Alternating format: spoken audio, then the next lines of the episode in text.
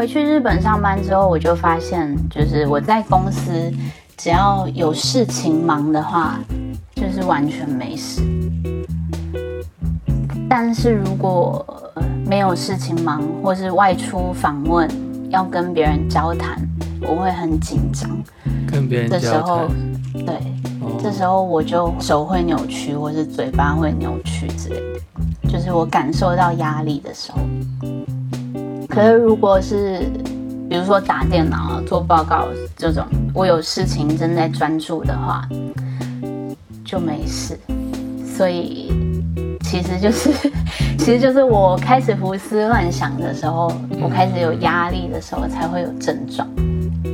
然后，嗯，这在日本就过了蛮久，两三年这种，就是跟这个症状共存的日子。然后每天都在想要怎么样才会比较好。然后，但是至少那个时候你已经发现一些原因啊，或者是病逝感。因为一开始日本的医生、台湾的医生都说这个是压力，要看精神科，我都不相信嘛。但是回去职场之后，然后慢慢观察自己发作的状态、嗯，时间，就发现哦，真的是有压力或是心情不好的时候才会这样。所以就呃一直在找怎么解决方法。就那时候还觉得，就手会扭曲的话，我就不能弹吉他，觉得很难过。不会啊，吉他就需要你把手指弯成鹰爪的样子。哪有啊？后来我觉得我慢慢状态越来越好，就是想跟大家分享三个方法。三个方法。对，后来我就没有再吃任何的药，只有一开始住院的时候，就是他们会给我吃。但我回日本之后，我发现是自己心理的问题，我就想要靠自己来解决。这只是我自己啊，并不是鼓励大家这样做。但是那时候真的很痛苦诶，就是去上班就真的是硬撑着，然后回到家是什么事都没办法做，就是连煮饭、洗澡就都没办法。回到家就只能躺着、躺平，然后一直哭、一直哭这样。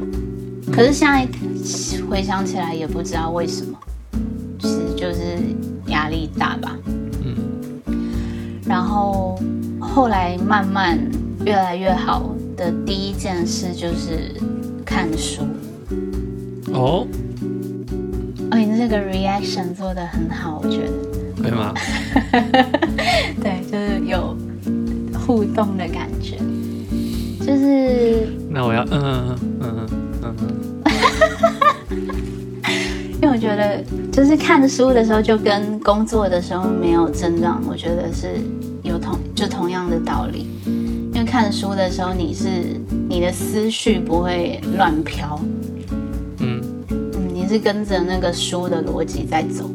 那再加上那个书里的内容，如果是对你自己有帮助的，比方说那时候就看了很多心理学的书，然后看了很多为什么人会这么痛苦的书，哦，然后看了之后就觉得，天哪，原来原来我这么痛苦的感觉，我一直都觉得是只有我一个人是这样，原来世界上有其他人是这样，而且还写成书。对，而且还写成书，然后甚至是有很多很困扰我的症状跟事情是医学上有被证明的，那代表我不是一个怪人，这样。嗯嗯，比方说那时候我有看了一本书叫《我与世界格格不入》，然后这个其实就是我到日本之后一直都是这样感觉嘛。其实甚至小时候也常常有这种感觉，只是没有办法有逻辑或是有系统的去解释这种感觉。那这本书它就是说，其实呃这种特质是有一点点，就是它翻译成是雅思特质，嗯就是像柯文哲他是有雅斯伯格症嘛，但是他的智商其实比一般人高，他还可以考上台大医学系，还可以以当台，反面的在讲自己智商比较高。还可以当，这意思是智商是没有问题，但是可能有其他方面是跟一般人不太一样，比如说你会觉得柯文哲讲话有点跟一般人不一样，还有他不敢看别人的眼睛，是吗？他不敢看别人眼对睛。对对对对对，等等。哦，然后看完这本书之后，就觉得天哪，就是从以前到现在发生在我身上的事情都合理了。就可能我没有到雅斯伯格症那么严重，但是我就是有这样子的特质。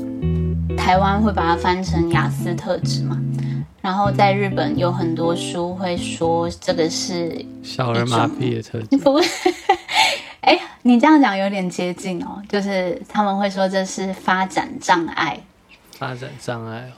对，就是可能你的智商发展是没有问题，可是其他部分的发展有问题。对，比如说跟人际沟通对的交往，对，你可能会比别人慢，嗯，所以呃，有时候常常会做出让别人没有办法理解的事。像我记得我就是从小就是念书就很认真嘛，嗯，然后我真的常常有朋友跟我说，就是我在念书的时候会注意不到旁边的事。嗯，其实女生的雅斯伯格好像很少听到，哎，我真的没有听说过，大部分都是男生嘛。对，这个就是因为女生的雅斯伯格不像男生那样表现，可能是过动，或者是呃自闭，就是很好发现。你不是很自闭吗？但我也不是雅思伯格症啊，就女生的雅思特质比。较会反映在，比如说坚持，或是纠结、钻牛角尖、哦，执着。你发生一件事，你就放不下。你写一个笔记，一定要写得很漂亮。你的东西一定要排怎样怎样，弄乱你就会受不了，会嗯大发雷霆。然后你只能注意专注在眼前的事，没办法，呃，看比较宏观。这些这些特质、这些症状，当然会随年纪增长慢慢越来越好，可是比一般人是慢一点的。所以我一直都觉得，就我在二十五岁以前都活得蛮痛苦，因为我都觉得我好像跟别人很不一样。讲一个好笑的事，我记得我高中的时候，每天都会去咖啡厅念书，然后那时候有一个男生喜欢我，然后他就说他也想一起去，就我就说好啊，但我我念书我就是真的念书，他也知道，你还知道他喜欢你哦。嗯对那你也但我没有很雅思啊，对啊，我不是雅斯伯格，我是有那个特质，你还可以观察到人家的那个。哎，但说不定也说不定他没有喜欢我，他只是想跟我念书，他应该不太可能啊。然后我就说好啊，就是一起念。当然我念书就是 one hundred percent 就是念书，我厉真的害厉害，不会跟他讲话。然后我就真的一直念我的书，嗯，他就来了两天，第三天他就说，再这样念下去，他可能会只剩半条命。这么夸张？对，因为他可能是觉得，他原本可能觉得可以跟我聊天之类的，但我就没有，我就完全没有讲话。太高压了吗？我不知道，所以我现在回想就会觉得，哦，我以前真的是，就真的是有这些特质，比较执着，比较自闭这样，然后没办法考虑到旁边的人的感受之类的。连建中的都跟不上你的脚步了。没有，他不是建中的啦。哦，那那就没办法。然后看了这些书之后，就会觉得，嗯，应该说就是会放过自己吧，因为就觉得哦，原来这件事是有很多医生，有很多人都证明有这个特质的人会活得很辛苦，所以我活得很辛苦也不是我的错，而且随着年纪的长大，也会慢慢越来越好，虽然比同年龄的人慢一点，但是是会越来越好的。所以看了这些之后就，就真的是放过自己，情绪变得稳定很多，然后也越来越少发作，又变得更好的另外一件事就是运动。嗯，就我开始每天去健身房之后，就不会胡思乱想。有时候运动不就是会有快乐物质？哦，你说多巴胺？对啊，我说多巴胺。对，就是原本原本我在纠结啊，在执着的时候，然后就身体就反映了我内心的纠结嘛，就扭曲在一起。但是看书之后，就先缓解了一大半，然后工作啊不是工作，运动之后，就真的是不会胡思乱想，然后每天都更快乐。印象最深刻的一次是，就你知道日本的电车都很挤，日本的上班族 都压力很大。他如果赶时间的话，就是很多人就是直接会推你这样，因为很挤嘛。这样。然后我以前心灵很脆弱的时候，被推我都会很很难过，真的很难过，难过很久。嗯。其实这也是没什么，就小事一件，常有的事。可是心里不够坚强的时候，就会陷进去。我就会觉得我又没做错什么事，他为什么要推我这样？嗯，被推到了深渊里面。对对对，就很容易掉进深渊。可是开始养成运动习惯之后，就把他推回去。哎，有一次我又被推了，而且那个女的她推完我之后还瞪我，你知道吗？就是。就 不要挡老娘的路那样，然后我居然就我就转头看他，然后我居然就是一点都不生气，然后我还就是对他鞠躬一下，然后让他过。可是我不是我不是怕他，或是我我不是想演戏，我是发自内心就觉得他压力很大，然后我我真的想让他过。是哦，应该要。然后。应该要推回去是展现你健身的成果。那时候我就觉得，哎，哇，我真的又比以前更长大一点。对我没有陷进去，然后还可以感受到他压力很大，然后哦，有道理。对，然后我如果让他过，说不定会让他开心。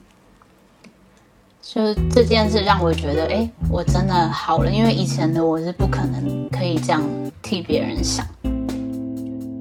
然后最后一个就是晒太阳，我觉得会改变一天的状态。只要有晒到太阳，那天的状态就会还不错。对啊，SOP 就是每天要晒十五分钟的太阳。然后我以前，嗯，就还没有痊愈之前的状态，就真的是发生一点小事，我就会往里面陷。呃，当然小事我也会也会让我很开心，可是就是身边的事会让我一喜一忧，所以每天都活得很不稳定，很不安定这样。哦。所以我觉得，如果阅读、运动跟阳光最有效的还是阅读，因为它会让你的心安定下来，你至少就不会胡思乱想，然后你又可以，你得到的知识又不像 YouTube 或是。网络新闻是片段，是有系统的，然后你又可以再反思你自己的经验，这样持续反复做这件事之后，心就会稳定下来。